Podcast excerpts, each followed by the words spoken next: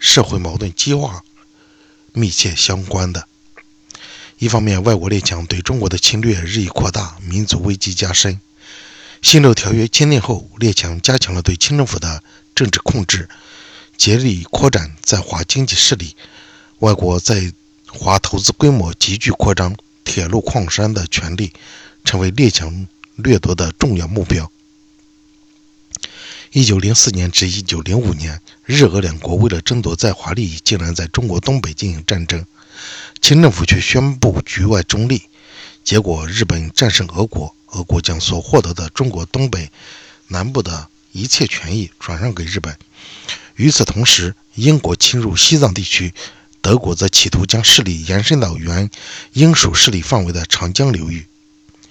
另一方面，社会矛盾激化，民变四起，清政府既要对外赔款，也要对内搞新政。一九零一年至一九一一年十年间，财政开支激增四倍，人民负担沉重，激起民众的普遍反抗。农民、手工业者的抗捐、抗税、抗租和抢米斗争，工人罢工斗争，商人罢市，少数民族与会党起事等层出不穷。从一九零二年至一九一一年，各地民变多达一千三百余起，还发生了。拒俄、拒法、抵制美货等爱国运动，以及收回权力运动和保路运动、保路运动等，在这些运动中，中国资产阶级成了主要角色。全国性的民变和爱国运动反映了广大人民再也无法照旧生活下去，社会急剧动荡，一场大的风暴就要来临了。二、清末新政及其破绽。辛丑条约的签订，标志着以慈禧太后为首的清政府已彻底放弃了抵抗外国侵略者的念头，甘为洋人的朝廷。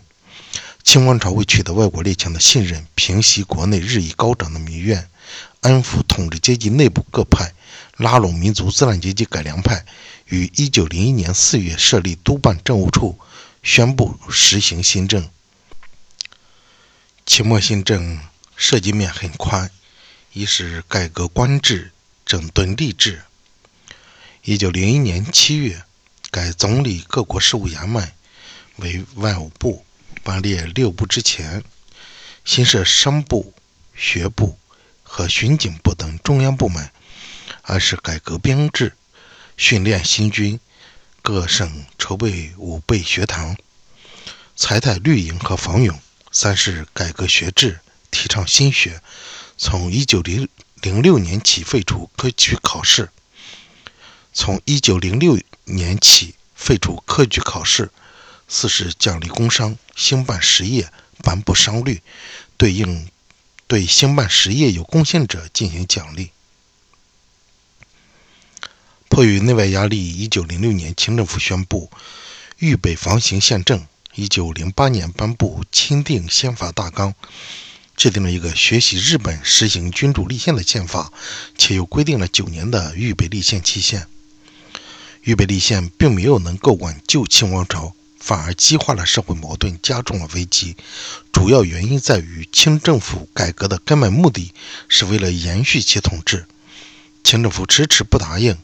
资产阶级立宪派提出的关于速开国会的要求，还镇压了立宪派的。国会请愿运动，并借立宪之名加强皇权。一九一一年五月，责任内阁成立，国务大臣十三人，其中满族九人，而满族中的皇族达七人，被记为皇族内阁。这不仅引起了立宪派的不满，而且加剧了统治集团内部汉族官僚同满族官僚的矛盾。清政府陷出了陷入了无法照旧统治下去的境地。三、资产阶级革命派的阶级基础和骨干力量。中国资产阶级民主革命是由以孙中山为首的资产阶级革命派首先发动的，其阶级基础是中国民族资产阶级。中国民族资产阶级是在二十世纪初获得一定的发展。一八九五年至一九一年间，新设立资本额超过万元的民族资本。厂矿达八百家，资本累计金额达一点六亿元，随着民族资本主义经济的发展，民族资产阶级及其相联系的社会力量也有了较大的发展。为了冲破帝国主义、封建主义的桎梏，发展资本主义，民族资产阶级需要自己的政治利益的代言人和经济利益的维护者，这正是资产阶级革命派形成的阶级基础。资产阶级革命派的骨干是一批资产阶级、小资产阶级知识分子。这个知识分子群是随着19世纪末、20世纪初清政府兴办学堂、派留学生而逐渐形成的。他们接触到了近代西方资产阶级的思想文化，深感到民族危机的加深，在群众斗争的推动下，走向了清政府的对立面，开始了探索救国救民的新道路。二、资产阶级革命派的活动。孙中山与资产阶级民主革命派的革命的开始。孙中山是广东香山县人。一八九四年，孙中山北上京津，向李鸿章上书，陈述：“人能尽其才，地能尽其力，物能尽其用，货能畅其流的治国大计，尝试采取和平的手段来推进中国的变革和进步。”但李鸿章并没有重视他的意见。孙中山在北上过程中发现了清政府的腐败比他原先的了解的要严重的多，从此放弃了改良主张。走上了资产阶级民主革命之路。同年，孙中山在檀香山组织了中国第一个资产阶级革命组织——兴中会。1895年春，在香港成立了兴中会总部，并以驱除鞑虏、恢复中华、创立合众政府为誓词，决心推翻清政府，建立资产阶级政权。兴中会成立后，孙中山立即着手联络广东各地会党。绿营和防营进行武装斗争。一八九五年十月，孙中山决定发动广州起义，但由于事先消息走漏，起义失败。一九零零年十月，孙中山又在惠州举行起义，历经半月有余，最终失败。一九零四年，孙中山发表了《中国问题的真解决》一文，指出只有推翻了清政府的统治，建立中华民国，才能真正的解决中国问题。二、资产阶级革命派的宣传和组织工作。二十世纪初，资产阶级革命派著书立说，使民主革命思想迅速地传播开来。其中，张炳麟的《博康有为论革命书》歌颂革命是启迪民智、除旧布新的良药，强调中国人有能力建立民主共和制度。邹容的《革命军》，革命军。阐述了在中国进行民主革命的正义性和必要性，号召人民推翻清朝统治，建立中华共和国。陈天华的《警示钟》和《猛回头》，抨击了外国列强瓜分中国的罪罪恶图谋，揭露了清政府的卖国行径，号召人民推翻这个洋人的朝廷。继兴中会之后，资产阶级革命团体在各地陆续成立。其中重要的有黄兴为会长的华兴会，蔡元培为会长的光复会，以及科学补习所、越王会等。革命团体的建立，为革命思想的传播和革命运动的发展提供了不可缺少的组织力量，也为成立全国性的资产阶级政党奠定了组织基础。一九零五年八月二十日，孙中山、黄兴等人在东京成立了中国同盟会。孙中山被公举为总理，黄兴被任命为。执行部庶务，实际主持会内日常工作。同盟会以驱除鞑虏、恢复中华、创立民国、平均地权为纲领。机关报为《民报》。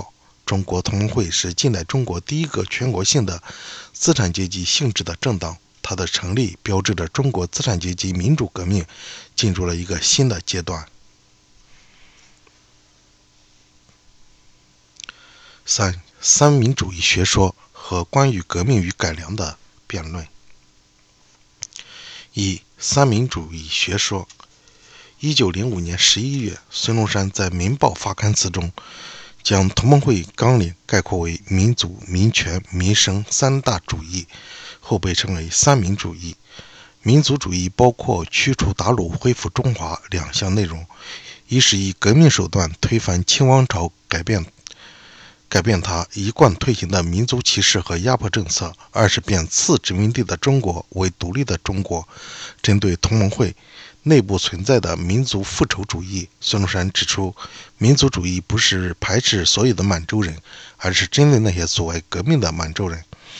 民族主义纲领的提出，最大限度地孤立了清朝统治者，加速了清王朝的灭亡。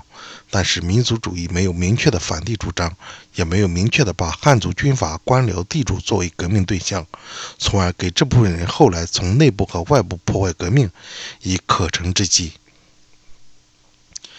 民权主义的内容是创立民国，即推翻封建君主专制制度，建立资产阶级的民主共和国。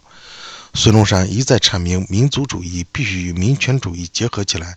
他说：“革命者打倒满清政府，从驱除满人这一方面来说是民族革命；从打倒君主专制制度这一方面来说是政治革命。”民权主义的提出为资产阶级革命提供了一套建国方案，但是民权主义没有明确广大劳动人民在国家中的地位，也难以保障人民的真正权利。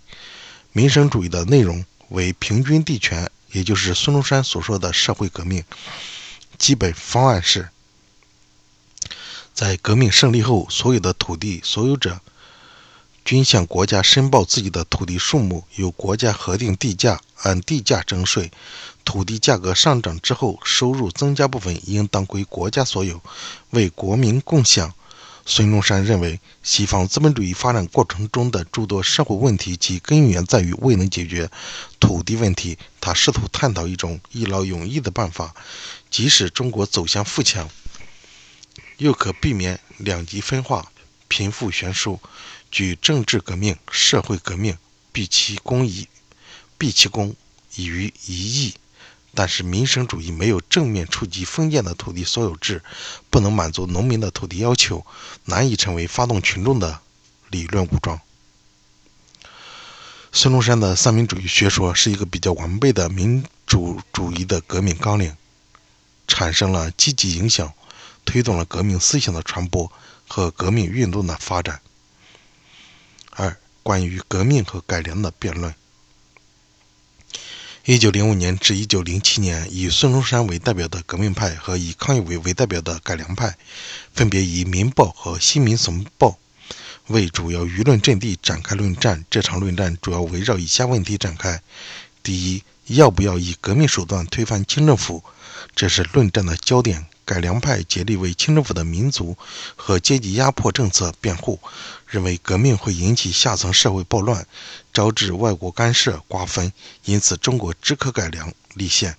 革命派控诉清政府卖国媚外的罪行，强调救国必先推翻王清王朝，认为革命不免流血，但可救世救人，是疗治社会的捷径。革命就是为了建设，破坏与建设是革命的两个方面。革命派还反驳了改良派提出的革命会招致天下大乱和帝国主义干涉之谬论。第二，要不要推翻帝制，实现实行共和？改良派认为中国国民民智未开，根本没有享受民主的权利，当共共和国民之资格。革命派指出，当代中国不是国民恶劣，而是政府恶劣。自由平等是人类的本性，一旦破除禁锢，就会沛然流出。革命本身就是启发民智的方法，民智未开，即以革命开之。第三，要不要进行社会革命？改良派反对土地国有，反对平均地权，竭力美化封建土地所有制。革命派指出，中国的社会经济制度弊病百出。地主强权，地权失平，因此必须废除封建土地制度，把土地收归国有，以解决民生问题。这场大论战以革命派的胜利告终，具有重要的意义。第一，划清了革命与改良的界限，使人们清楚地认识到民主革命的必要性，参加到革命的行列。第二，使资产阶级民主思想和三民主义思想得到了更为广泛的传播，是为推翻清王朝的统治。奠定了思想基础。由于阶级的和历史的局限性，革命派未能对中国民主革命一系列根本问题做出完全正确的回答。第一，革命派未能认清帝国主义的本质，不仅不敢旗帜鲜明地提出反帝口号，反而希望争取帝国主义的支持。第二，革命派停留在对民主制度的形式理解上，缺乏对民主见证的深入认识。第三，革命派未能把土地制度改革和反对封建主义联系起来，从而无法真正解决农民土地问题。这些局限不可避免地会影响辛亥革命的进程和结局。